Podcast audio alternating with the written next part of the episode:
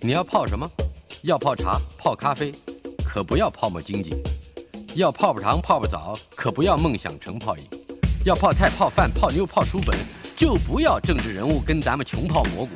不管泡什么，张大春和你一起泡新闻。台北 FM 九八点一 News 九八九八新闻台，嗯，在我们线上的是孙维新前馆长，嗯、哎今天进行的单元孙维新谈天，Hello，维新兄， Yeah，大师兄，那我要表示感谢了。你说嗯这个家人在水一方，是不是是是 是， ？OK，呃好，，哎，白鹭这这有什么样天文上面的特别的典故吗？那没有天文上面二十四节气里面最重要的就是二分二至点，嗯，二分就春分、春分、秋分啊、分、夏至、对，冬二至至，、夏至、冬至，嗯对。但是这四个节气，呃，是天文上非常重要的。嗯哼，那其他的话就是跟跟农业吧，跟农事比较是相关的了。嗯哼，呃，不过这个今天我们还是在，应该还是在阴历的七月吧，是 吧？啊嗯，这样啊，啊，嗯，有有没有跟跟阴历农历七月有关的消息？这个天文的消息吗？好像呃有哎，有一 个好像有哎，也、 尖端科技啊，竟然跟农历七月有点半，不能这样讲了。那是美国的一个民间公司啊，是，帮他的 DOD 帮美国国防部制造火箭嘛。嗯那他发射了一段影片，嗯，就在八月二十号，上个月二十号啊。是，一开始那个影片是在地面禁止发射，也就是禁止在那个地方，那后头往外头喷火。对，哎，喷的还蛮成功的啊。嗯哼，光看那个影片，大真兄，我会想到咱们小时候过年放鞭炮。哎，那你我你应该有这样经验吧？那时候还可以放冲天炮，对，那冲天炮点燃以后，咻一下出去了，不挺好的吗？嗯哼，那有些冲天炮你点燃以后，奥炮，它就它无出声去无息。对出去， 不，它一开始那个禁止测试哈，就有点那个感觉，反正冒一阵子烟以后，哎，又熄掉了。嗯但它旁边写着 successful 成功了，成功测试啊。嗯哼，那一个礼拜以后，八月二十八号，是，它真的是要在发射的准备，它其实上面也不是真正的国防部的卫星。啊，而是一个另外一个第二次测试的，就是把一样重量的东西摆上去啊，嗯哼，那真的要测试了啊。但结果呢，点火了。那很有趣的是，它有一个引擎呢，五个嗯引擎里面有一一个引擎没有点着，啊，没有点着的话，它推力就不够。是。那不够的话，它其实也也很有趣，没有往上飞，它就平着飘出去横了。着飞，对，它平着很很鬼魅的就这么飘出去。嗯，横向移出去了哈，移了好长一段距离，那大概是底下还继续在喷火嘛， 嗯，那烧掉了一些燃料，重量减轻了呢，就开始往上飞了。是，那你真的有机会，我想我们的听众朋友上网去找找这个这家公司叫 Astra，Yeah A S T R A， Astra 帮这个美国国防部发展火箭啊。嗯那哼，我觉得很搞笑是他们真不懂啊，他们知道农历七月不能发射，嗯哼， 农这是农历七月的问题是吧？呃，对，但是也也也是有问题。我想大追说，你想想太嗯空这种太空发展呐、无论是卫星也好，火箭也好，是，是容不得一丝错误的。嗯哼，所以刚刚看那个火箭这样飘出去，我就已经知道它的下场是什么了。嗯哼，但是它地面控制人员还手下留情，让它升空了两分半之后，是地面人再把那个红色的按钮按下去，就是再让它炸掉是吧？再让它炸掉。它有个自毁程序。但是它这个自毁之前也飞了差不多有五十公里高，哎，也就是贝佐斯的一半的高度。 他吧他就说，他可以跟贝佐斯讲，我这失灵的火箭都跟你飞的差不多一样高。 嗯哼对，反正这个我至少我们心里面总会有个疙瘩，哎，农历七月还是最好不要不要飞这个。但是不是只有这个啊？嗯哼，下个新闻也是没飞起来的，哎，这是一飞起来个爆炸了。这对，个是跟萤火虫有关， 知道吧？萤火虫火箭，呃，他的火箭名字叫萤火虫，嗯，firefly，嗯叫做 Yeah Fireflies。那他这个是，也是一个初创公司吧？嗯哼，是现在看起来，美国一旦开放以后啊，是，民间的这些创意都涌进来，大家都要搞太空了。嗯哼，但是这一个初创公司呢，发展的 Alpha 火箭，那其实你知道跟公务机关还是有关系，它从加州的范登堡空军基地发射的，嗯哼，但是飞上去以后没有多久，就在空中翻滚然后爆炸，嗯哼，哎，这不是什么原因呢？这个。啊，他当然有有说一些说法了，嗯哼，但是他原因还要再详细去调查啊。嗯哼，那主要是点火的问题，得点火燃料上去了以后，那在在空中翻转调查。不过，大师兄，我倒觉得很有意思的是，嗯记不记得以前火箭出了问题，这些大老板们、大领导们嗯，所说的那句话，是，就是他讲话让你觉得这还是个成功的不得了的任务。嗯哼哼，他会有一套话术啊，哎，对，都说我们经过这一次发射，累积了好多数据， 就累积了经验，然后呃，学到了好多新的数据啊。那讲听起来就是一副很成功的样子。嗯哼，所以呢，这是当然，这个火箭 Alpha 火箭呢上升的时候才上升了一分四十五秒，是，所以它比刚刚那个两分半的那个还要鬼魅般短一的点飘，出去火箭 对。不过我想这也就是告诉我们一件事情嗯：这种真正搞火箭发射啊，虽然说现在门槛越来越低，嗯哼，但毕竟还是一个不简单的事情。但是心脏要强，经费要够。嗯哼，以前我记得有一回搭飞机，飞机上那些电影实在是看不下去了啊，嗯，就转到科技新知，是，他竟然在介绍三十分钟影片，介绍马斯克的重型猎鹰火箭。哦，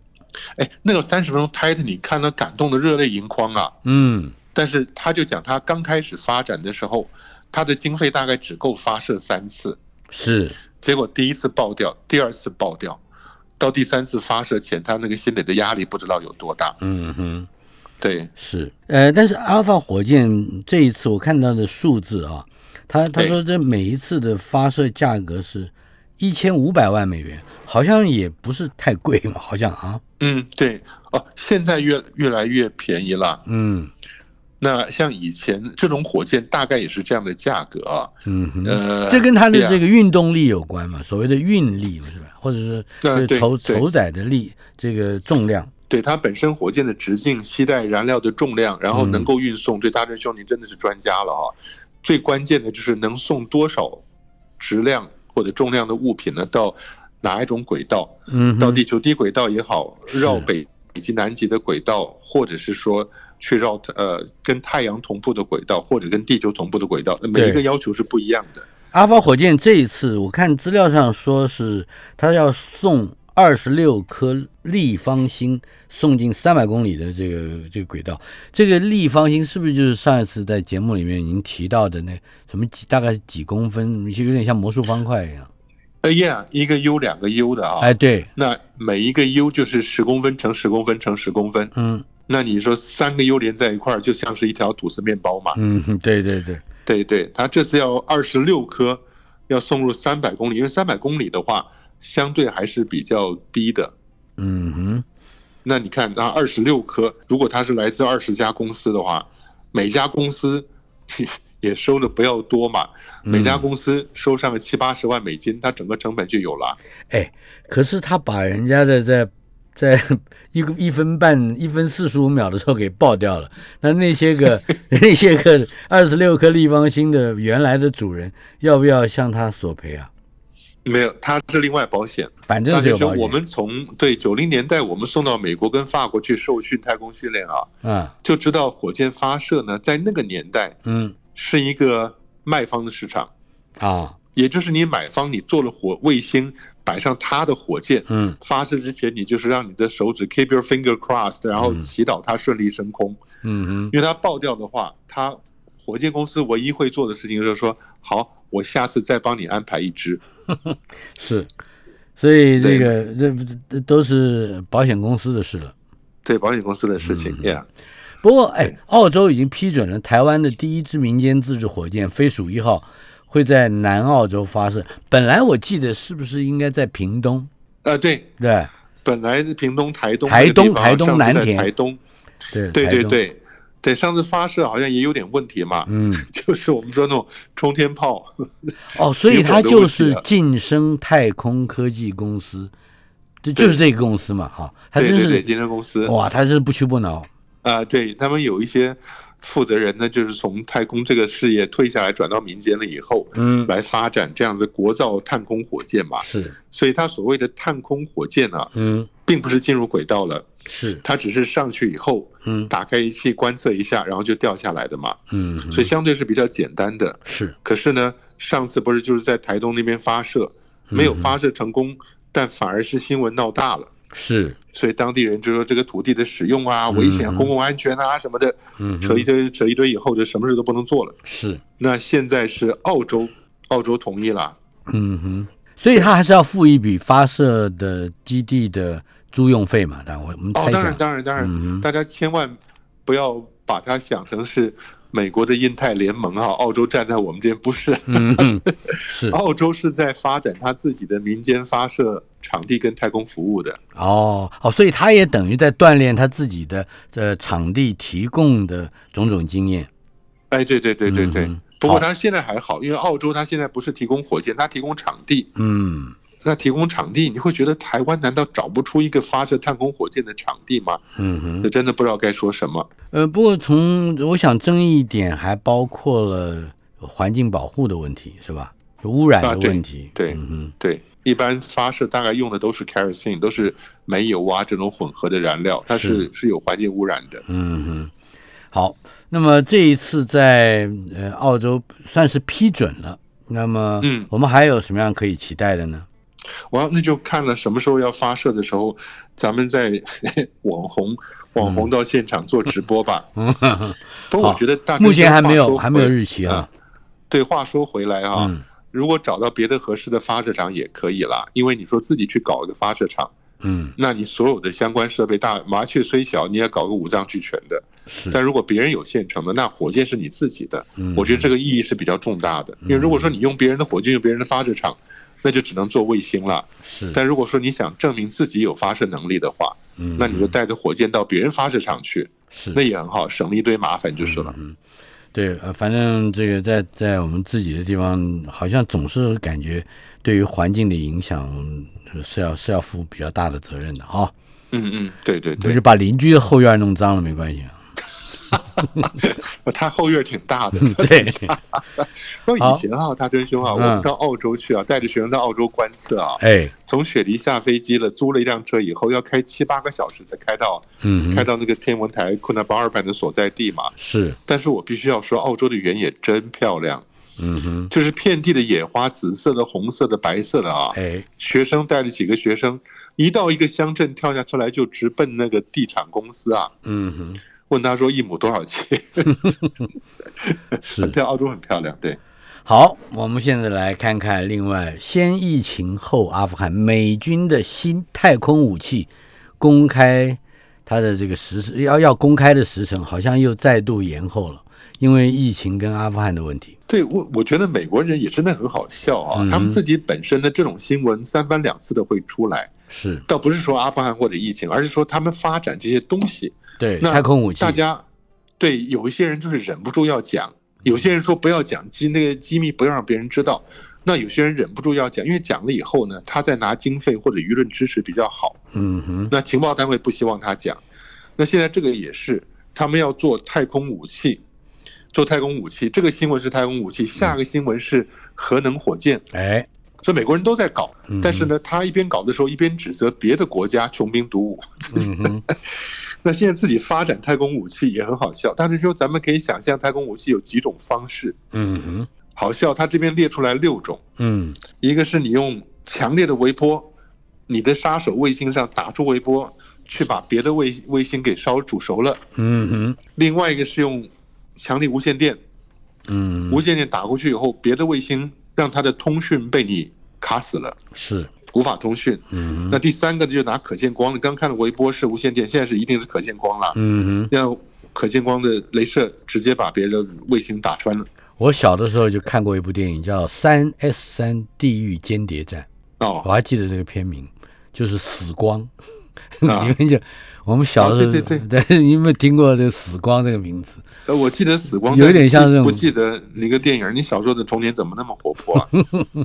不过对，啊不没，就是因为童年没有什么太太太多可以玩的事情， 只好记这些电影啊，《三 S 嗯三地狱间谍战》啊哈，哦好吧？那 OK 这《死光》嗯，到现在还没有死开光发出对来，嗯对，这不知道。那第四种是化学喷洒，嗯他就说你的卫星杀手卫星接近别人卫星，然后往它上头喷化学物质。 嗯嗯我在想，可能像喷 DDT 啊、那克章什么的啊。嗯，那另外一种是动能，动能撞击就是直接射出去一个硬的东西，直接把别人撞毁了，动能。嗯，那另外还有一个就是你伸手用一个机械手背把它给抓了，给破坏了。嗯嗯所以他说现在有六种可能，但这是主要的了，还有其他方法啊。嗯，但他说太空武器呢，他不公布，那大家就不知道是哪一嗯种。是本来太空军他们这个参谋首长联席会议啊，很希望能在上个月，就是八月下旬，有一个全国太空的 symposium，一个讨论会，嗯想要在那边公布的，没有想到刚好碰上阿富汗撤军，是所以就不要再去惹那个麻烦了。嗯哼，呃，对，可是你刚才有一个判断说，情报单位照理说不应该泄露，但是却有人大嘴巴泄露，对不对？嗯，还是态说度不还一样。还是说故意泄露？嗯，也我好我让是大致 好让他的敌方啊，呃，做做好更多的的这个投资啊，或者是研发呀，呃， Yeah. 朝一个不可能研发出结果来的武器去去。当年雷根就是说他有一个 Star War 的计划，把 Yeah. 戈巴契夫给整死了。对不对？那个时候苏联就是因为这样的军备竞赛，整个经济垮掉。这这是一个战略上面，他只是说两个笑话而已， 并没有，对吧？对呀、就是当你做了一批假的装甲车摆在那个原野上面嗯，对方对就得要搞更多的装甲车来对付对对，结果搞了半天，雷根是个演员，没有想到。 对对对啊！嗯哼，那他这边讲的当然是美国空军的上将哎，嗯哼，他的参谋首长联席会议的副主席啊，是，一直在里面强调说美军会希望公布。嗯那美军希望公布呢，可是情报单位说你最好不要说吧，说了以后别人一哼，看这就知道唱我双簧啊， 这是唱双 簧。哦，对哦，大师兄，所以这一个黑脸一个白嗯脸、对啊，那当然，说不定都是假的，只不过一个说想要公布，另外一个人老拉着他，结果里面都是虚是空这城个计吧？对啊了，对了，所以我说啊，呃，孙孙馆长千万不要太天真了。美国 人极擅长这自己在那里唱双簧的，嗯，一半的人说啊我们要关门，另一半的人说我们一定要打开啊，嗯，那到最后就是他打开了以后，他很快就关起来了，对吧？对对对对对，好，对这个，这可是我们是不是可以讲一讲美军计划二零二五年之前要试射这个热核推进火箭？我们介绍一下它的科学内容，好不好？ Yeah，就是我们过去的火箭多半都用的是，我们讲说像 kerosene、像煤油这样东西，hydrogen 这些的，嗯有环保污染顾虑的哈。但是它的燃烧效率也没那么好，嗯而且烧完就没了。是，那我们想说，你要真的飞到外太阳系，或者希望在太空滞空时间比较久的话嗯，太阳能板没有办法提供给你那么足够的能量。嗯哼，那我就问学生啦，什么样的能源是体积小、质量小，然后能源效率好的？嗯那学生也会二话不说，那就是核能啊。嗯，核能，所以太空发展，核能是必然的走向。那美国人 NASA 从很早就就开始，从七零年代开始到现在，持续在研发太空跟火星、月球表面用的核能站、哎，核能对核能推进啊。是，那更不用说现在军方公布了，它根本要在火箭上装上核反应炉。啊，那它的目的呢，并不是说我发射的时候用核反应炉发射，嗯哼，而是说我要在空中跟人家打架的时候，是，我的我的 maneuver，我的闪转腾挪嗯，会比别人快很多，因为核能那个效那个能源转换速度非常快的。也就是说已经 engage 了，就交火了，对吧？呃是 yeah，才 yeah 才开才开始启动它的核能装置，以便在战绩上面高人一等一 筹，是不是这个意思？对对，有这个意思，就在两个飞机，他们叫什么 dog fight，嗯嗯哼，开始缠斗缠斗缠斗的了之前要是准备要开始了，那你这边运动的速度够灵活的话，嗯哼，因为你要克服的是地球的重力场啊，是，所以即使你在轨道里面的重力场也是很大的。这是为什么你要改变轨道、改变间谍卫星的轨道去拍到什么阿富汗恐怖分子是很困难的事情啊，嗯哼，因为要大量的能量去改变一个卫星的轨道。所以是如果说别人有卫星了，哎，他说的是说要跟人家 engage 啊，别人要攻击你，你可以躲啊。嗯哎，你要攻击别人，不是也同样的事情吗？嗯嗯，老说的是一副自己防卫自己的样子啊，其实是你要攻击别人，你瞬间下降轨道到别人同轨道上，你就可以攻击别人了。嗯，所以现在就大家知道这件事情，美国在空军发展他们在轨道里面的太空武器呢，同时也包含了热核能的热核，就不是那种一般的简单的核反应堆了啊，嗯热核反应炉的火箭，它这样的运动速度会特别快，打起仗来更精巧。是，访问的是前国立自然科学博物馆的馆长孙维新先生进行的单元“孙维新谈天”，稍后片刻，马上回来。台北 FM 九八点一 News 九八九八新闻台，今天进行的单元“孙维新谈天”，国立自然科学博物馆的前馆长孙维新先生在我们的线上。Hello，维新兄。哎，大春兄好， NASA，呃，这美国国家航太总署的近期突然叫停了两名嗯太空人的太空行走活动，我吓一跳，我没看错吧？什么叫太空行走活动？呃，就是太空漫步。呃啊、太空漫步，好有些新闻它用的是大陆的说法，哦，我太们空叫行太走空，漫步，他们叫出舱行走。嗯哼，那原因是因为其中一名太空人出现了轻微的健康问 题。嗯啊我，怎看么了，我回事想？说会不会确诊了、哦，对，怎么回事？没有，不知道原定的计划究竟是怎么回事？哦，原定计划就只是这两个太空人啊，嗯，按照原来的时间执行一次出舱任务嘛，是，就在八月二十四号，一个是美国的太空人嗯，马克，另外是一个日本的太空人叫新出张彦的啊，是，他们会出去把太空站的太阳能板做支架安装，嗯，也就是他们在哎大阵中他们上去也不是老在那边欣赏地球美丽的风景的啊、嗯哼，忙得不得了，所以他们要做这些呃整体的外面的维修啊，跟增加支架的工作嘛。嗯那哼，结果离任务执行不到一天的时间，临时喊停了。哦，那所以说，这个美国的太空人马克呢，有一点轻微的健康问题，哦，但是他没说，他说不会影响工作进度啦，只是推迟一些时间啦，嗯，是这。样子的。嗯，呃这个所谓的轻微的健康问题，会是一个新新闻？我觉得这就好像看起来并不太轻微啊，问 Yeah，而且他们没办法，但他是们说其实找不到大夫啊，他们怎么看急 诊？在太空里面的健康问题嗯没有轻微的这种事情，嗯，怎么办呢？因嗯为环境是完全不一样的啦。是不，过，一方面是太空人身上都带着健康监测的装置，嗯哼，所以地面上人可以知道，他知道你的健康状况比你自己知道的还清楚。嗯，那地面上当然有一批是太专门管太空人的医生啊，是，他们自己随时随地监控，所以会有一些建议的啊。嗯那哼，太空里面真的会有随时随地会有一些不可预料的状况，嗯哼，那有些不是你本身的健康问题，而是周遭的环境影响到你的视觉啊、听觉啊、嗯哼嗅觉啊，或者让是你肚子不舒服啊什么的，那都是底下人要想办法帮他解决的。嗯，但是，呢，这一次他们就往后推迟了以后呢，那让俄罗斯的太空人先出舱，哦，那所以他有两次，俄罗斯就先排定两次，他就把位置倒换一下了。嗯哼，再轮到这个美国太空人，他就在舱里面，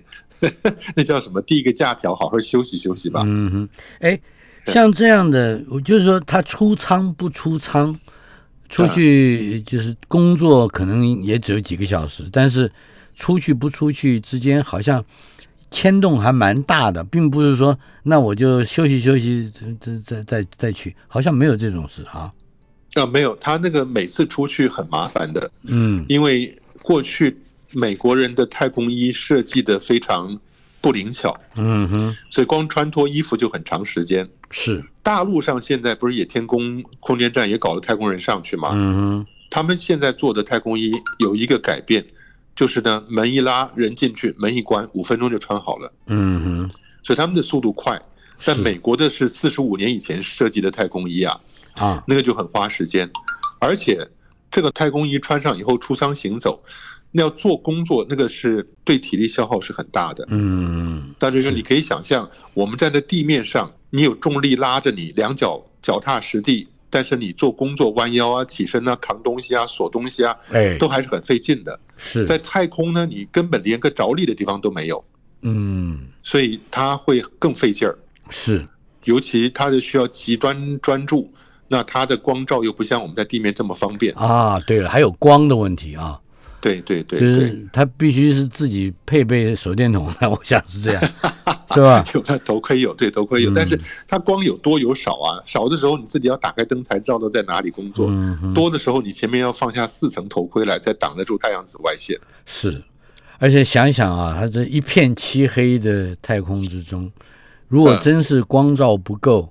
你要嗯摸索出你身上可以照明的器具，这恐怕嗯也是相当相当这个呃费功夫的一件事情，哪怕只是开个电灯，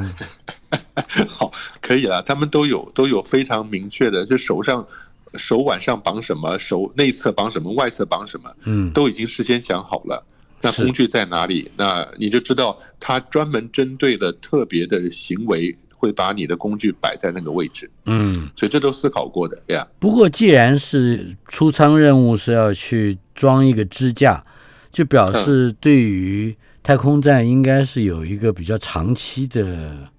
呃规划跟就是呃至少是是不是说我今今今天明天就不用了嘛？但是国际太空站出现了新的裂缝是吗？啊，对，这个是很可怕的事情啊，因为太空站是一九九八年开始建的。嗯，对，大军兄，你提到这个的话，就真的是吓吓唬了一票人。对，我觉得这个比轻微健康问题看起来好像严重的多啊！这是为什么咱们今天把这两个新闻摆到一块儿哈？哎，一个是太空人的健康，嗯哼，一个是太空站的健太康。空站的健康，嗯哼。对呀、太空人健康只是你一个人的事儿，太空站的健康呢，大家七个人在上面的寿命、生命都是跟它息息相关的了。嗯哼，那很麻烦的是啊，这个太空站，大锤兄，你觉得他年纪大吗？一九九八年第一个舱上去，嗯，就是这一次，呃，就就前一次那个，这是出现问题、出现裂缝的时候啊，是，叫曙光号，嗯叫曙光号，是，后这都是俄国的。那后来呢，星辰星辰舱、曙光功能舱嗯跟星辰号这个模组两个人上去了。嗯哼那，这两个舱上去以后，后来美国又大量的用它的太空梭，把一个一个美国的舱、加拿大的舱、日本的舱都运上去，组装的今天这么大啊。是，它从一九九八组装到二零一一年，是三嗯年的时间做好了。但你看，二零一一这件事也不过完工才不过十年呐、嗯但是说你家里头完工十年以后，它就会出问题，这是算好还是不好？嗯，不，当然不好了，对，那这是麻烦的事情。是上次星辰号啊，在嗯今年三月份，哎，也就是半年多以前呢，嗯哼，找到了两个小裂缝。是，那找到两个小裂缝，跟头发粗细差不多的，嗯，这这是在地球上，咱应该不不会觉得怎么样，是吧？这家里对墙壁上那裂个 缝，嗯头发也那么对呀嗯细的，不没什么，可是太空里都不同，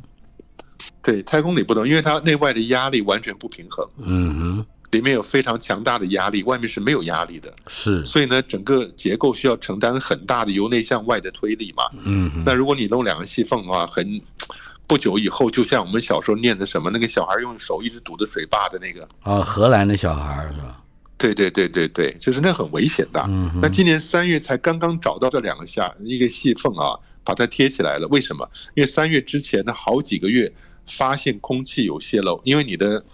这个舱里面的压力会降低的，嗯哼，不知道为什么降低有泄漏，是，终于找到了。 怎么找到的？嗯哼，就是把所有这些周遭通气的风扇呢、通风全部关上，啊，然后呢，把非常轻的东西在空中释放，嗯哼。看它朝哪里飘。是相反的方方向，式来相反的方向就是没就有是没有出问题。它会吸，它会被那个狭缝吸过去。哦，那就是因为你对它，它往哪里飘就是哪里有缝，哦，就对啊，所以它这我觉得也很有意思， 就是你你就必须要用最传统的方法，但这些嗯我觉得好像好像什么东西，好像那种过去不知道老猎人呐、或者是老士兵啊，要嗯要设计拿拿土往空中扔一下，看土掉下来的方向，就决定怎么样修正准星了啊。嗯哼是，对啊所以这个这个国际太空站，也就是说这发出现了老化问题是吧？嗯，它不对对对，不见得是设计上有什么，或者说结构材材料上有什么，它就是个老化的问题嘛。老化了。他原来不是讲二零二四年就要退役了嘛？对，那后来发现二零二四年退役的话，他们就没有太空的话语权跟主导权了，嗯哼，所以又说要延到二零二八年，然后又说二零二四年以后呢，转成民间企业化经营，卖给卖给老百姓了。你们自己想搞什么去搞什么，哎，这个有点但是呢坏哎，就是国家的东西，你说呃 快已经快不行了，老化了，坏了嗯，卖给民间好了，就是老百姓，老百姓可以死，这好这就怪，是这就是个二手车的概念吧？嗯哼，但是呢，现在从这样子的，哎，他就说你找到一个细缝，他说可能有十个细缝在不同的地方，嗯哼，所以呢，他说二零二五年很担心整个国际太空站会出现雪崩式的崩解。啊哈，就是瞬间就坏了，哎呀，就有些舱可能它 deteriorate 恶化的速度会非常快。嗯那等到那种事情发生的时候，你就像潜水艇被别人攻击了，哼，嗯哼，你只能很快的大家躲到安全的舱去，然后把防水闸门关起来。好，那么如如果这件事情发生在太空站里的这些太空人，他能够嗯自保的几率高吗？那可以，可以，可以，就是这种事情发生一定有真相的。那他会侦测，那侦测给你的事先警告时间会会够长了，因为如果一旦侦测到气压降低了，气压降低的速度有多快，马上会告诉你危险不危险。嗯哼，但是呢，国际太空站上一直有一个逃生舱，哦，对它其中有一个端点，一直有一个多半是俄罗斯的一个太空舱摆在那个地方，进步号啊什么的啊。嗯哼，那你如果有问题的话，大家可以躲到什么舱里面去？不是以前有太空垃圾逛撞击过来吗？对躲对开啊对什么的。但如果说有些地方发生了严重的问题，你只能躲到安全的地方。如果对整个有影响的话，那这些人最快的速度进到那个逃生舱去，然后脱离太空站，那嗯就是好莱坞电影上面大片上演的这种画面了。是，我们多看看这个预习一下，是吧？ 呃，太空太空站二零二五年真的可能有全面崩解的隐忧。我们稍后片刻，马上回来。台北 FM 九八点一 News 九八九八新闻台，今天孙维新谈天，国立自然科学博物馆的前馆长孙维新先生在我们的线上。维新兄啊，韦伯太空望远镜通过了最终的地面测试，准备移往发射场，要上去了。灿真兄，嗯我们这十几年也不知道讲了多少次啊，嗯，对，讲韦伯就是哈勃的后继继任者啊，是，然后最早最早，当我们还在美国在 NASA 做事情的时候，嗯，就已经一直传说的韦伯要上去了，哈勃叫他下来嗯吧什么什么的啊。是，但是呢，就是大伯要下来了啊，二伯要上去了。嗯哼，最早最早，韦伯是二零零七年要上去的，是，所以哈勃呢可能是二零零八就下来了。嗯哼，后来我记得我们还在工作的时候呢，就已经传出来 NASA 决定二零一一年就把哈勃叫下来了。嗯其他所有的我认识的那些 NASA 的科学家都齐齐以为不可，吓坏了。嗯哼，因为 NASA 只说了一句话：二零一二韦伯就上去了，二零一下来以后，我人员的经费、薪水我就可以调动调动的过来了嘛。嗯哼，那你看，还好二零一一年没有叫哈勃下来，嗯，十年之后还是在继续延迟，是，对，延到二零一五、一八，然后一九、二零年，原来嗯是今年的三月，那后来延到今年的十月。是，但至少现在它地面上已经每个系统都是都是 green light，都已经通过了检验了。嗯。那就准备送到发射场去了。是，哎，这个一再的延迟好像并不是单一的原因，是有各种原因，是不是导致？还有包括超支的问题，也就是经费嗯运用不足的问题，这是怎么回事呢？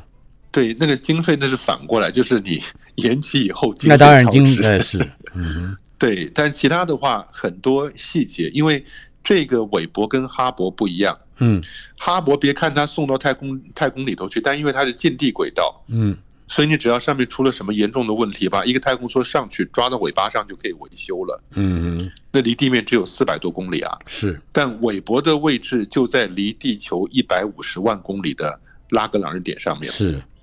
所以韦伯发射出去以后，那经过几个月的轨道调整，最后是太阳、地球韦伯三者排成一直线，嗯哼，所以它在拉格朗日第二点那个地方，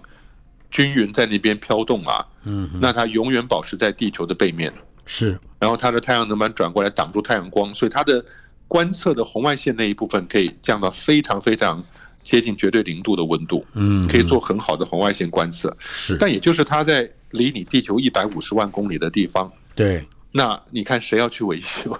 就是怎么去修啊？ 这个对啊，这不可这没能法，修的。嗯。对对，所以你他一旦得发自射己，呃他他得有自己的自我治疗的能力，对不对？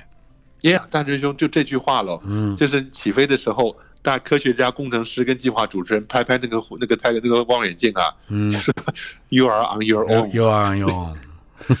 对，那这些个设计，嗯，我们怎么去怎么去判断说它需要可能在几年以后有什么样的问题会出现，它能够自己如何解决？呃，这这恐怕都是恐连写一部科幻小说的这个作者都不见得能够有能力也想象得出来。它是一个呃要很复杂的这个设计吧？哦对，但是也还好，我觉得大追兄您说的很有道理啊，嗯这就是一个科技历史发展的累积啊。那美国人走在前面，嗯所以呢，他经过了很多困难以后，逐渐把这些东西给累积出来了。是但是呢，它累积的过程中，就知道什么时候、什么地方要加什么样检测问题的能力啊，嗯哼所以这些都存在了。啊，当然，其他国家有后发优势。如果你这些东西你不保密，你公开出来以后，别人就不会犯同样的错误了，嗯哼哼也就会知道你一个仪器工作的仪器，它需要有几个。因为太空中有一个字眼很重要，我嗯们去学了太空计划才知道那个英文字啊，嗯叫做 redundancy。 redundancy redundancy 呢，嗯对，就是叫冗冗余，播冗参加的冗，嗯余就是多余的余，是也就是备份的意思。嗯，那你这次东西上去啊，就像哈勃望远镜啊或者是什么也出了问题嘛，那就是发觉是主电源，主电源本身出了问题了，那怎么办？就启动备用电源，嗯主电源关掉了，一模一样，另外一套备用电源。那这个备用电源呢，只是你在运作的时候偶尔打开一下，哎，确认它是没有问题的，再关掉。嗯那等到主电源一出问题，马上转成备用的。嗯嗯，冗余的意思就是平常的时候没用，哎，嗯但用到它的时候，它还真有用。不过大师兄啊，有的时候一上去就要用到冗余。啊哈，我们以前的 IU 1紫外线卫星，那是我做博士论文最常用到的紫外线卫星啊。是，它上面有四个紫外线的相机，短波的两个，长波的两个。嗯短波一个叫主主相机，一个就叫冗余相机，啊哈，所以是 SWP，就是 Short Wave Prime，Prime 就主，那 SWR 就是 Short Wave Redundant。 redundancy，嗯哼，对，结果一上去以后，就发觉 LWP 坏掉了，那就嗯只好四个变三个，你马上就要开始用它的那个冗余的相机了。啊，所以太空，尤其是太空上去以后，你没有办法。You don't have second chance，嗯你没有办法再做第二次维修的话，多半都会带一个备份，是。主要的坏掉了马上换备份。好了，我们现在既然这条新闻的标题是告诉我们韦伯很快就要上去了，詹姆斯·韦伯太空望远镜通过了地面的各种测试，要移往发射场。那么在发射场，它会发生会有些什么事吗？哦，倒没有什么事。我想这个应该，我相信会顺利升空啦。嗯但是升空以后，当然第一个难关就是能不能顺利的调到一百五十万公里以外的轨道。，他要走多远？走走多久？哦，呃，走的时间倒不长，嗯但是呢，你可能几个礼拜接近那个地方以后，因为它不是定在一个点上，啊，它是绕着一个虚无的点在那边转圈圈。嗯那虚无的点就是拉格哼，拉格朗朗日第二日点。点，对，那现在你可以看得到，美国有这个能力，中国大陆也有这个能力。嗯哼，中国大陆竟然在嫦娥二号的时候就展示这个能力，是，它就先让它飞到月球去，嫦娥二号绕几圈不着陆，离开月球轨道飞到 L two 去，是，进入那个轨道绕几圈，确定它有这个能力以后，又离开那个轨道跑去一个小行星那边做研究了。嗯就哼，嫦娥二号是一个很很特别的任务，很搞笑，任务的目标很丰富啊，其中有一个就是进入 L two 这个点。嗯哼，那我相信这个到目前太空先进国家的进入 L two 的能力都已经很成熟了。是，那如果说这个东西能先摆到那个地方去，那就安了一半的心。然后就要打开盖子，降低温度，开始做观测。是。接下来的一个新闻，毅力号继上个月样本采集尝试失败之后，第二次尝试，哎，看起来好像取得了他所要的岩心样本，是吧？对他上次听到你的抱怨了， 我说的很小声啊， 对， 你是老说他多此一举的那句话啊，对，对，但还好啦，就是他这一次啊，终于找到一个比较坚硬的地方，石头嗯对，钻进去，它是能够破坏石头的，嗯，钻到石头里面去取原心呢、然后这次拿出来，哎，里面东西还不少，嗯而且他为了要证明给大家看，他是真的钻了，他是嗯这个新闻还附张照片，那个照片呢是那个石头钻之前跟钻之后的照片。对，就是手术前、手术后，哎，对对，然后它那个钻之后的石头上头有一个很明显的洞，嗯，那就是人类造成的洞吧，是。所以也蛮好玩的。呃，哎，这个岩心样本差不多就，呃是不是跟一支铅笔差不多啊哈？哎，对对对对对，就是嗯这个样子。而且没有因为岩石松软而散掉，这个嗯，总算是打到要害了哈。 对，就钻下去以后，它靠着摩擦力可以把里面打被它打打怎么讲，打出来的那个岩心呢、整个把它拉出来了。嗯，但是有趣的是啊，它还有四十一根管子，哎，还有四十一他根还可以再打四十一一次是吧？对，大律师你可以想象得到，他就会去找不同的地形、地势跟石头。嗯，尤其是呢，地质历史长得越不一样的东西，因为它的目的只是要希望以后把这些东西带回来以后哈，要看一下火星过去有没有任何生命曾经存在的痕迹，嗯所以你就需要在各种各样地形地貌还有地石不同的岩石结构上面去是钻，钻了以后摆在那个地方，希望过两年他那个被大真兄骂到爆的任务能够去把它捡没回有，来。我我说的非常客气哦，说的很语气也很温 柔。对呀，不过总共四十二只采样管，呃，嗯恐怕弄起来也要搞个一两年吧。呀，至少至少要这样。嗯你这好几个几个礼拜弄一只，几个礼拜，它都是确定没有问题了。是第一个是说那个地方确实有趣，第二个这个行为不会影响到自己本身的仪器。嗯哼，好的。对，另外一条新闻，我是多年以来一直在在希望有这样一条新闻出现。果然啊，嗯，重新计算第九行星轨道。我们老是习惯讲太阳系有九大行星，九大行星，啊啊，冥王星被这样干掉以后，所以重新计算之后，好像是不是能够有机会发现第九行星呢？